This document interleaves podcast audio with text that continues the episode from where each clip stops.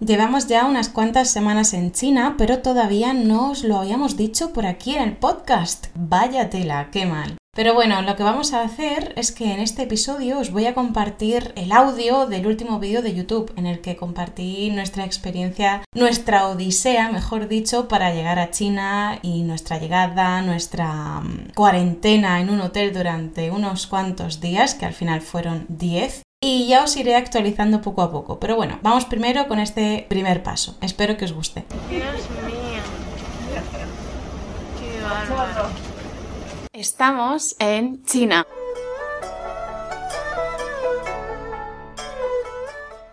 Pues sí, estamos en China y es que el que la sigue la consigue. Llevábamos más de dos años intentando volver después de que empezara todo este asunto del corona. Pero por fin lo hemos conseguido, esperando, esperando, teniendo muchísima paciencia y haciendo un montón de papeleo. Todo esto ya se lo he contado a los miembros de la academia el mismo día que llegué a través de unos audios cuando por fin me recuperé del viaje, pero luego pensé, mmm, podemos sacar mucho vocabulario de aquí. Así que voy a contarte una historia, voy a contarte la historia de nuestro viaje a China en estos tiempos del coronavirus, para China, porque para el resto del mundo no. Y así vas a poder sacar muchísimo vocabulario que vas a tener a lo largo del vídeo señalado. Ya sabes que si estás en la academia vas a tener la transcripción de toda esta historia y ejercicios para practicar el vocabulario y la comprensión. Antes de nada, quiero que quede claro que esto no es ninguna crítica a China, esto no es ninguna crítica a cómo ellos hacen las cosas.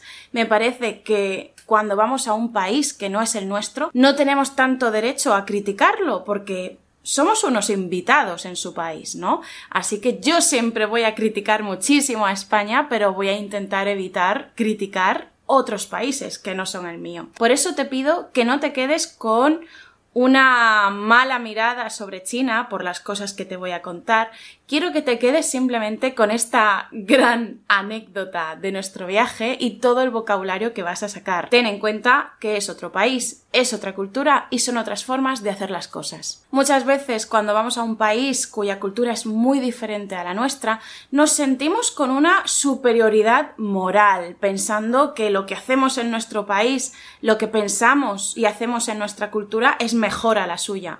Eso es superioridad moral y eso es lo que quiero evitar en este vídeo. Sin más, Vamos a empezar. Aunque en casi todo el mundo hemos olvidado, entre comillas, lo que era la pandemia, en China todavía existe esa concepción de pandemia como algo muy peligroso, en relación al coronavirus, por supuesto. Para ellos sigue siendo muy peligroso eh, coger esta enfermedad, pillar esta enfermedad, aunque luego a efectos prácticos, en mortalidad y síntomas graves, no lo sea. Pero a pesar de eso, su forma de protegerse ante el virus sigue siendo bastante estricta, como entendíamos todos, también en Occidente, que debíamos actuar al principio de la pandemia. Por eso, a nosotros nos ha chocado especialmente, ¿no? Porque en China todavía se trata el coronavirus como una pandemia grave. Y por eso antes de venir a China tuvimos que hacer dos PCRs.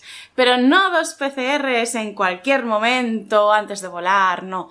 Dos días antes de volar 48 horas antes tuvimos que hacer la primera PCR en un centro privado de salud. Y después, 24 horas después, que son 24 horas antes del vuelo, tuvimos que hacer la segunda PCR.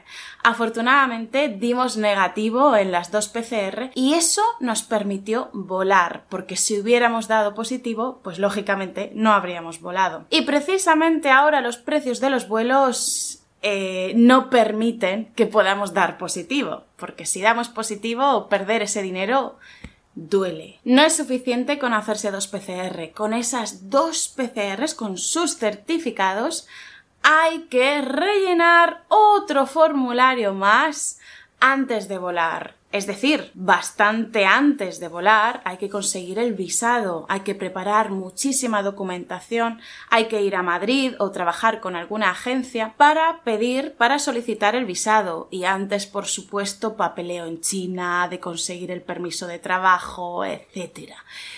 Pero, aparte del visado, había que hacer otro formulario más centrado en la salud, de hecho se llama Declaración de Salud, en el que teníamos que subir nuestros certificados de haber dado negativo, responder una serie de preguntas sobre síntomas, preguntas sobre dónde hemos estado en los últimos días y otras cosas. Y solo después, por la noche anterior al vuelo o la mañana del vuelo, en esos momentos, alguien de la embajada china o alguien que trabaja para ellos tenía que darnos el visto bueno a volar. Ese es el código verde. Por fortuna nosotros conseguimos el código verde por la noche Así que nos quedamos mucho más tranquilos durante la noche, dormimos más o menos a gusto y al día siguiente nos fuimos al aeropuerto con muchas horas de antelación, porque la cola sabíamos que iba a ser kilométrica. Nunca hay un viaje sin aventuras y nuestra no primera aventura, porque ya eran muchas, pero una de las grandes aventuras la tuvimos nada más llegar al mostrador de facturación en el mostrador de facturación, mientras estábamos intentando hacer el check-in, mientras intentábamos facturar nuestras maletas, eh, conseguir nuestro billete de vuelo, ¿Qué pasó? Pues que el chico que nos atendió nos dijo que había un problema con nuestros billetes. De todos los pasajeros del vuelo, dos pasajeros tenían problemas con su billete, porque había un código corrupto en el sistema de, reservas. ¿Y quiénes eran esos dos pasajeros? Pues quiénes iban a ser nosotros. Así que el chico, después de luchar bastante con el sistema informático de la aerolínea, consiguió darnos nuestro billete, nuestros billetes, haciendo facturación directa, según nos dijo. Así que después de cagarnos de miedo, nos relajamos un poquito con nuestro billete y nos fuimos a pasar el control de seguridad. Aquí te voy a meter otra expresión antes de que sigamos porque el chico del mostrador de facturación nos dijo, y eso hizo que nos cagáramos todavía más, que nos había tocado la China. Y esto viene muy bien por el juego de palabras, pero cuidado, ¿qué significa tocarle la China a alguien? Primero de todo, la China no tiene nada que ver con China, no tiene nada que ver con los chinos ni las chinas, nada. Es una palabra homónima. Homónima. China también tiene el significado de piedrecilla en español una piedra pequeña. Por eso, cuando vas andando por el campo, se te puede meter una china en la zapatilla. Y no es una china de China, es una piedrecilla. Pues la expresión tocarle la china a alguien significa tener mala suerte. Creo que tiene el origen en un juego antiguo, en un juego en el que cuando te tocaba en el juego la piedrecilla, perdías o perdías puntos, no lo sé. El caso es que tenías muy mala suerte. Así que cuando te toca la china, tienes mala suerte. Pues este chico de facturación nos dijo, os ha tocado la China. Y nos cagamos vivos. Pero por fortuna no pasó nada. Y cuando nos fuimos al control de seguridad, lo pasamos sin ningún problema y seguimos tranquilamente hasta que llegó la hora de ir a la puerta de embarque, subir al avión y despegar. Todo eso fue muy bien, hasta que le pasó algo a uno de los compañeros que venían con nosotros. ¿Qué le pasó? Otra aventura más, porque cuando subíamos al avión, una azafata tenía que tomarnos la temperatura con una pistola de esas, tenía que tomarnos la temperatura, y otra azafata tenía que darnos gel hidroalcohólico para lavarnos las manos. Y nosotros pasamos al avión sin ningún problema, pero uno de nuestros compañeros sí tuvo un problema y es que dio no mucha temperatura, pero sí más temperatura de la habitual. ¿Y qué le pasó a este pobre chico? Pues que lo hicieron esperar fuera, porque había dado 37 grados y medio en la cabeza y 36 grados y medio en la muñeca. Lo hicieron esperar fuera del avión para ver si le bajaba la temperatura. Y ojo a esto, le dijeron que se pusiera al lado del aire acondicionado, que pusiera la cabeza junto al aire acondicionado para ver si le bajaba la temperatura. El caso es que no le bajó, pero el avión tuvo que esperar muchísimo tiempo y salimos con mucho tiempo de atraso. Por suerte, aún así, a pesar de que no bajó la temperatura, sino que la subió, sino que su cuerpo subió la temperatura, le permitieron volar. Menos mal. La verdad es que el vuelo fue genial, aunque la comida era un poco una mierda, pero el vuelo fue genial. No hubo apenas turbulencias, hubo alguna pequeña turbulencia, pero nada grave, nada del otro mundo. Y la nueva aventura comenzó cuando aterrizamos en Chongqing. Cuando aterrizamos en China, Madre del amor hermoso. Nada más bajar del avión nos fumigaron las maletas. ¿Y qué significa nos fumigaron las maletas? Fumigar es algo que se suele hacer en los campos, en las plantaciones, que es echar un vapor, echar un gas, echar unos polvos para matar insectos, para terminar, para acabar con plagas que pueden afectar a nuestra plantación. ¿verdad? Con plagas de insectos. Pues eso mismo hicieron con nuestras maletas. Tuvimos que estar pasando uno a uno al lado de unos señores que iban vestidos como astronautas, colocábamos nuestras maletas por un lado y por el otro lado y las fumigaban. Dios mío. Qué.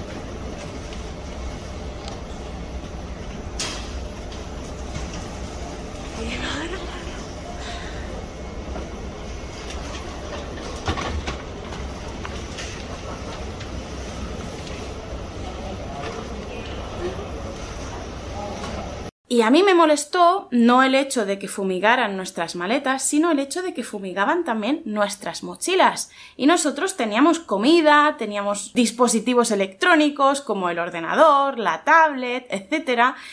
Y aunque yo le dije al muchacho que tenía comida en la mochila, y se lo dije en chino, me dijo que quedaba igual, así que nos fumigó a todos. Pero bueno, todo sea por salvar la salud de un país de miles de millones de habitantes. ¿Está bien? No, no, está, está bien. El caso es que todo esto fue una prueba detrás de otra, una prueba de paciencia y de saber estar, porque después de un viaje de tantísimas horas, era un vuelo de 12 horas, aparte de todas las horas anteriores en el aeropuerto de Madrid, etcétera, estábamos reventados, estábamos destrozados, nos queríamos morir, íbamos para el arrastre. Y aún así, cuando llegamos a, esta ciudad, a Chongqing, a este aeropuerto, tuvimos que pasar un montón de pruebas, tuvimos que hacer una PCR, tuvimos que enseñar papeles, eh, dar más papeles a un montón de distintas personas. Fue muy agotador, pero bueno, la verdad es que siempre ha sido más o menos difícil llegar a un aeropuerto en China, nunca ha sido un camino de rosas, pero es que ahora con el coronavirus todo es más complicado porque tienes que llevar la mascarilla puesta pegada a tu cara porque si no te llaman la atención. Tienes que ver cómo está todo lleno de astronautas que se desinfectan las manos con mucho ímpetu cada vez que tratan con una persona. Es algo curioso. Es curioso, pero es lo que hay. Simplemente fue otra experiencia. Lo único malo es que estábamos reventados y por eso ya brome- bromeábamos con venga, la siguiente prueba es la última. Vamos a llegar a la salida. ¿Habrá trampa después de la salida? Probablemente. Algo muy bueno que puedo sacar de aquí es que he utilizado mi chino, mi chino, he utilizado mi chino por primera vez en mucho tiempo en un contexto real y me siento súper orgullosa. No tengo un nivel bestial, ni mucho menos, tengo un chino más que nada de supervivencia y me ha servido para sobrevivir. Me sirvió en el aeropuerto para comunicarme cuando teníamos algún problema, para explicar algún punto de algún papel que no entendían, que no les cuadraba, que no les parecía correcto. Y en alguna documentación en la que pusimos mal algún dato, me sirvió para decir, ¡Oh, womanchuola! ¡Nos hemos equivocado! Así que Estoy muy contenta y muy orgullosa de mis avances con el chino y seguro que tú también has sentido lo mismo en algún momento con tu español. Bueno, después de PCR, eh, fotos, toma de huellas dactilares, eh, responder a preguntas, etcétera, por fin llegamos al último punto. ¿Y cuál era el último punto en el aeropuerto? La asignación de un hotel para la cuarentena, porque actualmente, al menos en el momento en que estoy grabando este vídeo, en China hay que hacer cuarentena al llegar al país. Hay que hacer ahora 10 días y te permiten hacer 7 días en un hotel. Te permiten, no, te obligan a hacer 7 días en un hotel o en un centro de cuarentenas y te permiten hacer tres días en tu casa, si es que tienes casa. Como nosotros hemos llegado a una ciudad distinta de la que vamos a vivir, probablemente no vamos a poder hacer siete y tres días en casa. Todavía no lo sabemos, este es nuestro tercer día de cuarentena, de hecho podéis ver que estamos todavía en el hotel.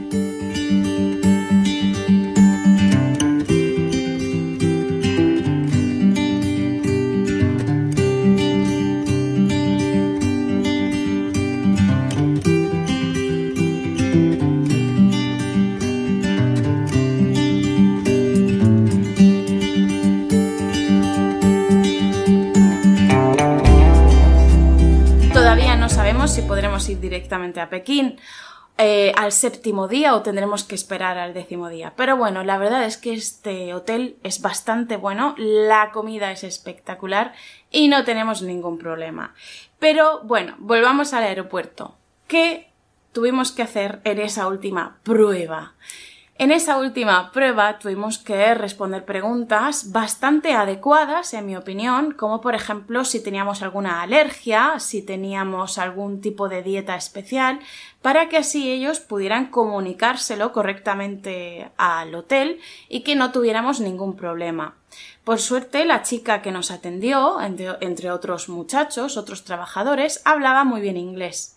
Así que esa experiencia fue muy buena yo como soy vegetariana y Antonio como tiene algunas alergias, nos sentimos muy cómodos con esto, porque ya sabíamos que nada más llegar al hotel y que nos dieran la primera comida, no íbamos a tener ningún problema. Y efectivamente así fue. Nos llevaron en autobús desde el aeropuerto hasta el hotel y las comidas hasta ahora han sido perfectas. Otras personas no han tenido la misma suerte en sus hoteles, han tenido comidas menos placenteras, menos, menos agradables, menos sabrosas, pero nosotros no tenemos ningún motivo para quejarnos. Nuestra habitación, nuestro aseo son perfectos, la comida y la atención son muy buenas, no hay problema, y además si nos queremos comprar algo de fuera, lo pedimos por internet y no hay ningún problema. Lo único un poquito incómodo es lo estrictos que son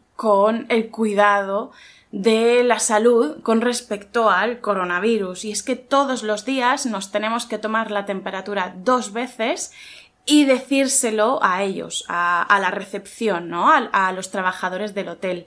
También tenemos que hacernos una PCR. Todavía no tenemos claro si es una PCR cada día, pero este es el tercer día, son las siete y media de la mañana. Tengo un poquito de jet lag todavía. Y dos de dos días hemos tenido que hacer PCR. Veremos si también el resto de días. Pero aparte de las PCRs y de la toma de temperatura, otras medidas preventivas que, que tienen que llevar a cabo es que nosotros no podemos salir de la habitación para nada y cada vez que abrimos la puerta tenemos que llevar una mascarilla que mi madre y otras personas llaman una mascarilla de pato o de pico de pato. Y es que es completamente cierto, parece el pico de un pato. Todos los días nos dejan la comida en una mesita que hay al otro lado de la puerta de nuestra habitación la comida, pero todas las comidas del día, el desayuno, la comida, la merienda, la cena, todo nos lo dejan en esa mesa. Y para sacar nosotros la basura, lo mismo, todos los días a partir de las 7 de la mañana hasta cierta hora tenemos que dejar nuestras bolsas de basura en la puerta. Sé que todo esto te puede parecer una locura y que vas a decir, madre de Dios, madre de Dios, y para esto se va esta zagala, esta muchacha, esta chica a China. No es para esto. Esto solo lo hacen con las personas que llegan. Luego te vas a una ciudad, a cualquier ciudad, y están viviendo con la más absoluta normalidad. La gente no lleva mascarillas en China, solamente en los casos en los que hay algún brote en alguna ciudad. Lo que pasa es que cuando hay algún brote en China, quizá estamos hablando de muy poquitos casos, pero toman esos casos como si fueran muchísimos y sus medidas son bastante estrictas. Cierran distritos, la gente se puede seguir moviendo en su distrito, comprando, etcétera, pero quizá no pueden salir del distrito sin permiso hasta que termina el brote. Pero fuera de esos distritos, en alguna ciudad en la que haya algún brote en el resto de China, que es más grande que Europa, viven con absoluta normalidad. No hay mascarillas, no hay medidas preventivas, no pasa nada. Las únicas medidas, que ya veremos cómo evolucionan, es quizá hacerse una PCR cuando se cambie de provincia o algo así. Pero es que una PCR en China es más barata es mucho más barata que una PCR en cualquier otra parte del mundo. Y cuando hay brotes, no son baratas, son directamente gratuitas para todos. Así que no, no nos hemos venido a China para sufrir estas cosas todo el tiempo. Esto lo sufrimos ahora al comienzo y sabemos que cuando lleguemos a Pekín nuestra vida va a ser absolutamente normal, tal y como era en España, sin mascarillas, sin problema, saliendo a bares, a restaurantes y con normalidad. Esperemos que acabe pronto toda esta exigencia en cuanto al coronavirus y que se empiece a tomar, como han hecho en otros países, ¿no? Como en España, como una enfermedad más en mi humilde opinión, sin ser ninguna experta, sin ser médica, sin ser psicóloga y sin tener ni puñetera idea, en mi humilde opinión como persona, pienso que no hay que olvidar todos los problemas que se derivan de ser tan estrictos con algo, ¿no? Como por ejemplo enfermedades mentales, cosas relacionadas con la salud mental como la ansiedad o la depresión. Eso es tan importante, nuestra salud mental, como nuestra salud física. Y si estamos condenando nuestra salud mental por nuestra salud física, ¿por qué merece la pena? Yo pienso que no merece la pena, así que cruzo los dedos para que toda esta histeria colectiva y perdón por ser tan sincera, termine pronto. Espero que toda esta anécdota no os haya asustado sobre China. Esto no es así para todos. Como decía, es para los que llegan, para proteger a los que están dentro, porque ya sabes que tienen por ahora el plan de COVID cero. Ellos aspiran a tener cero casos y por eso, como en casi todo el país tienen efectivamente cero casos, tienen que cuidarse de que los que llegan también vengan con cero casos. Pero insisto en que China es un país maravilloso, nos encanta China, nos encanta relacionarnos con los chinos, vivir experiencias en este país y por eso estamos aquí, si no, no habríamos venido. Si te ha gustado este nuevo tipo de vídeo en el que te cuento alguna anécdota y puedes aprender español en contexto, dímelo en los comentarios porque si no, no lo sé y así yo podré hacer algún vídeo más de mi experiencia, de nuestra experiencia en China. Y sin más te recuerdo que tienes la transcripción y ejercicios para practicar en la Academia de Español RQL. ¡Hasta pronto!